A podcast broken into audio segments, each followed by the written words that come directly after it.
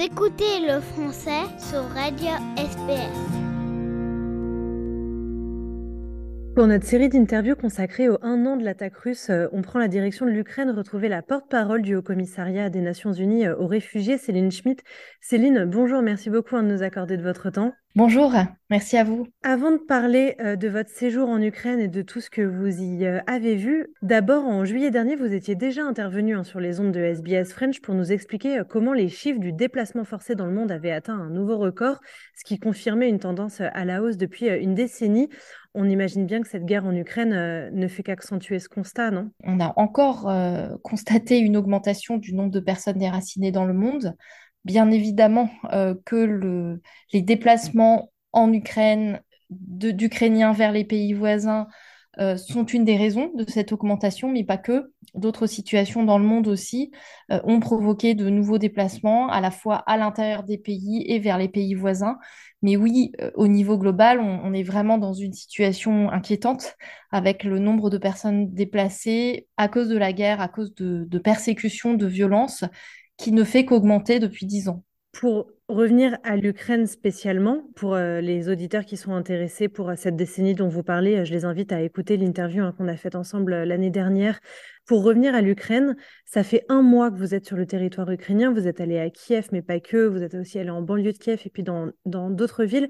Parlez-nous de ce que vous voyez au quotidien. La situation est différente selon les villes ou les régions dans lesquelles on se trouve. Dans le sud du pays, à l'est du pays, donc proche de la ligne de front, on voit euh, et on rencontre des personnes qui sont affectées tous les jours par la guerre et par des bombardements qui sont continus, qui sont quotidiens, des personnes qui souhaitent rester dans leur ville ou dans leur village parce qu'elles ne veulent pas quitter chez elles euh, et à qui on apporte une aide humanitaire, et des personnes qui finalement n'ont plus d'autre choix et qui décident de quitter, de tout laisser derrière. Donc j'ai rencontré des personnes qui avaient tout quitté comme ça du jour au lendemain, qui étaient arrivées notamment à Dnipro, qui est une, ville vers le, dans le sud du pays où on a notre bureau qui couvre les villes du sud et de l'est du pays. J'ai rencontré euh, euh, des, des, personnes âgées aussi. J'ai rencontré une dame de 89 ans qui avait survécu à la Seconde Guerre mondiale à Chassiviar, qui est une ville vraiment très proche de, la ligne de front, où elle a vécu pendant des mois, près de neuf mois, elle m'a dit, sous les bombardements quotidiens, avant de finalement euh, se rendre compte et, d'accepter qu'il fallait qu'elle parte pour être en sécurité. Et donc, elle est partie, elle, a tout laissé derrière elle, y compris ses documents d'identité. Et donc, à 89 ans, elle a été déplacée pour la première fois. Donc, c'est une des situations dans le pays. Ensuite, une seconde situation, euh, c'est qu'il y a près de 5 millions de personnes qui sont déplacées à l'intérieur de l'Ukraine. Beaucoup d'entre elles sont déplacées depuis longtemps. Euh, des personnes ont fui, par exemple, très vite au début de la guerre, donc en février, en mars. Donc 5 millions de personnes qui sont loin de chez elles, qui ont besoin d'être protégées, qui ont besoin d'avoir accès euh, à une protection sociale, à des services de base, à leurs droits, mais aussi à un hébergement donc des besoins là aussi humanitaires qui restent très importants. Et ensuite, dans d'autres villes qui, ont été reprises par, euh, par les Ukrainiens, par euh, les, autorités ukrainiennes, des personnes qui ont décidé de rentrer chez elles parce qu'elles voulaient rentrer chez elles, elles veulent vivre dans leur maison, et où là, on les aide à reconstruire en fait leur maison qui parfois ont été euh, totalement détruites donc à reconstruire des toits, on fournit des fenêtres, des portes. Donc voilà, trois situations différentes euh, dans lesquelles se, trouvent les personnes en Ukraine. Justement, on va rentrer un petit peu euh, en détail pour les personnes qui euh, sont totalement déplacées, qui ont fui l'Ukraine. Concrètement, c'est quoi la priorité des Nations Unies? Pour les personnes qui, du coup, ont fui l'Ukraine et qui se trouvent dans les pays voisins, donc là, 8 millions de personnes qui sont réfugiées dans les pays voisins, la priorité, c'est de les protéger et de leur permettre d'avoir accès à leurs droits alors qu'elles sont loin de chez elles, c'est-à-dire de pouvoir vivre en fait malgré l'exil, de pouvoir être inclus dans les sociétés qui les, qui les accueillent. Euh, et donc pour ça, on travaille notamment et non seulement avec les gouvernements des pays, beaucoup de pays voisins, mais aussi un ensemble d'acteurs euh, associatifs, des ONG. C'est notre euh, mandat au euh, HCR, la protection des réfugiés. Donc notre mandat, c'est aussi de coordonner toute l'aide et donc faire en sorte que les personnes aient accès à un hébergement, qu'elles puissent avoir accès à un travail. On a beaucoup travaillé pour mettre en place, par exemple, des aides en espèces pour les réfugiés, notamment les réfugiés les plus vulnérables, pour qu'ils puissent faire face à leurs besoins et aux dépenses de tous les jours, et, puis qu'ils puissent décider eux-mêmes quelles étaient leurs, leurs priorités. Donc, on développe avec les autorités et avec les associations des programmes pour cela pour qu'elles puissent continuer à vivre en exil en attendant de pouvoir peut-être rentrer un jour. Et on a fait d'ailleurs une étude euh, sur les intentions de retour, à la fois des réfugiés, mais aussi des Ukrainiens qui sont déplacés à l'intérieur du pays. Il y a une grande partie euh, des, réfugiés qui souhaitent rentrer un jour, mais à l'heure actuelle, ce sont que 12% des réfugiés qui disent qu'ils sont prêts à rentrer chez eux dans les trois prochains mois.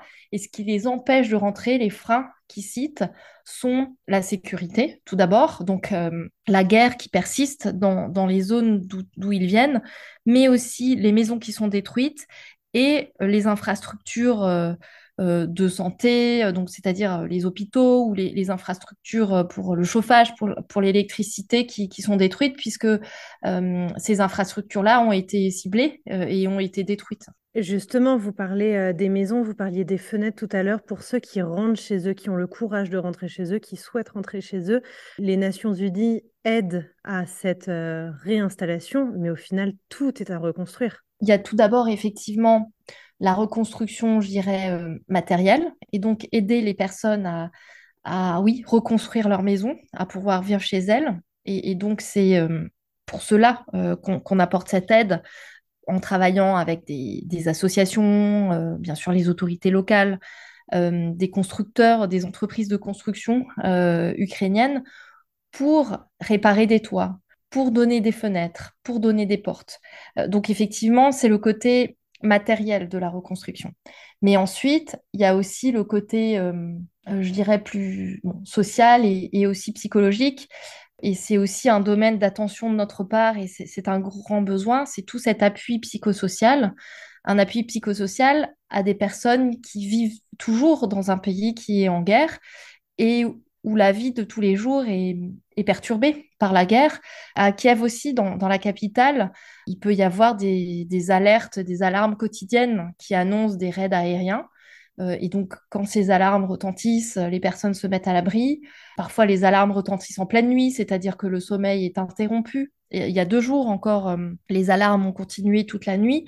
Euh, donc, il y a un besoin aussi de soutien psychologique, euh, y compris des enfants, où là aussi l'éducation peut être interrompue. Euh, beaucoup d'enfants suivent leur éducation à distance euh, parce qu'il n'y a pas forcément d'abri dans les écoles. Et donc, au lieu d'aller à l'école et d'être en danger, beaucoup d'enfants suivent l'éducation à distance. Donc, effectivement, au-delà de cette aide à la reconstruction matérielle pour les personnes qui ont pu rentrer, il y a, y a d'autres besoins qui subsistent où il faut accompagner les personnes aussi. Vous parliez des pays voisins tout à l'heure. Est-ce que un an après le début du conflit, il y a encore autant de solidarité euh, qu'il y avait en février 2022 euh, On pense notamment à la Pologne qui avait accueilli énormément euh, d'Ukrainiens dès les premiers jours. Est-ce que cette solidarité est intacte aujourd'hui? Oui, c'est ce que me disent mes collègues qui sont dans, les pays voisins aussi. C'est que la solidarité est toujours là. Euh, il y, a, une énorme générosité, euh, que ce soit en Pologne, mais, aussi euh, ma collègue qui est en Moldavie le disait dernièrement et parlait de la Moldavie comme un, petit pays, mais au grand cœur, avec effectivement une aide des, habitants qui souvent hébergent aussi des réfugiés chez eux, mais aussi une mobilisation des autorités euh, en Moldavie, euh, un système de protection temporaire des réfugiés a été mis en place récemment aussi. Donc cette solidarité continue. Et notre appel aujourd'hui, c'est vraiment qu'il faut que cette générosité, cette solidarité continue, parce que la guerre continue, elle est rentrée dans sa deuxième année. Euh, les besoins humanitaires restent extrêmement importants. on pourrait penser, est-ce que les besoins humanitaires baissent? Non, en, fait, parce qu'il y a les personnes qui sont proches de la ligne de front, qui ont des besoins, des personnes qui sont déplacées depuis un certain temps, qui ont toujours besoin euh, de, soutien, les, personnes qui peuvent rentrer chez elles. Donc, ce besoin de solidarité, de générosité qui reste très important. Et donc, c'est un, message important qu'on veut faire passer aussi à toutes les personnes et, toutes les entreprises et les gouvernements qui ont été très généreux depuis euh, février de l'année dernière. Par leurs dons, ils ont permis aussi aux acteurs humanitaires d'apporter une aide et, et de faire leur travail. Et donc, on n'est pas dans des situations, effectivement, actuellement où où les acteurs humanitaires euh, manquent de fonds, mais on a besoin en, fait d'avoir toujours ces fonds parce que les besoins euh, continuent et on, est toujours en hiver et on, a vraiment besoin euh, de pouvoir continuer à apporter de l'aide. Merci beaucoup Céline. Céline Schmidt, je rappelle, vous êtes la porte-parole de l'Agence des Nations Unies pour les réfugiés. Merci beaucoup. Merci à vous. SBS en français est disponible quand vous le souhaitez.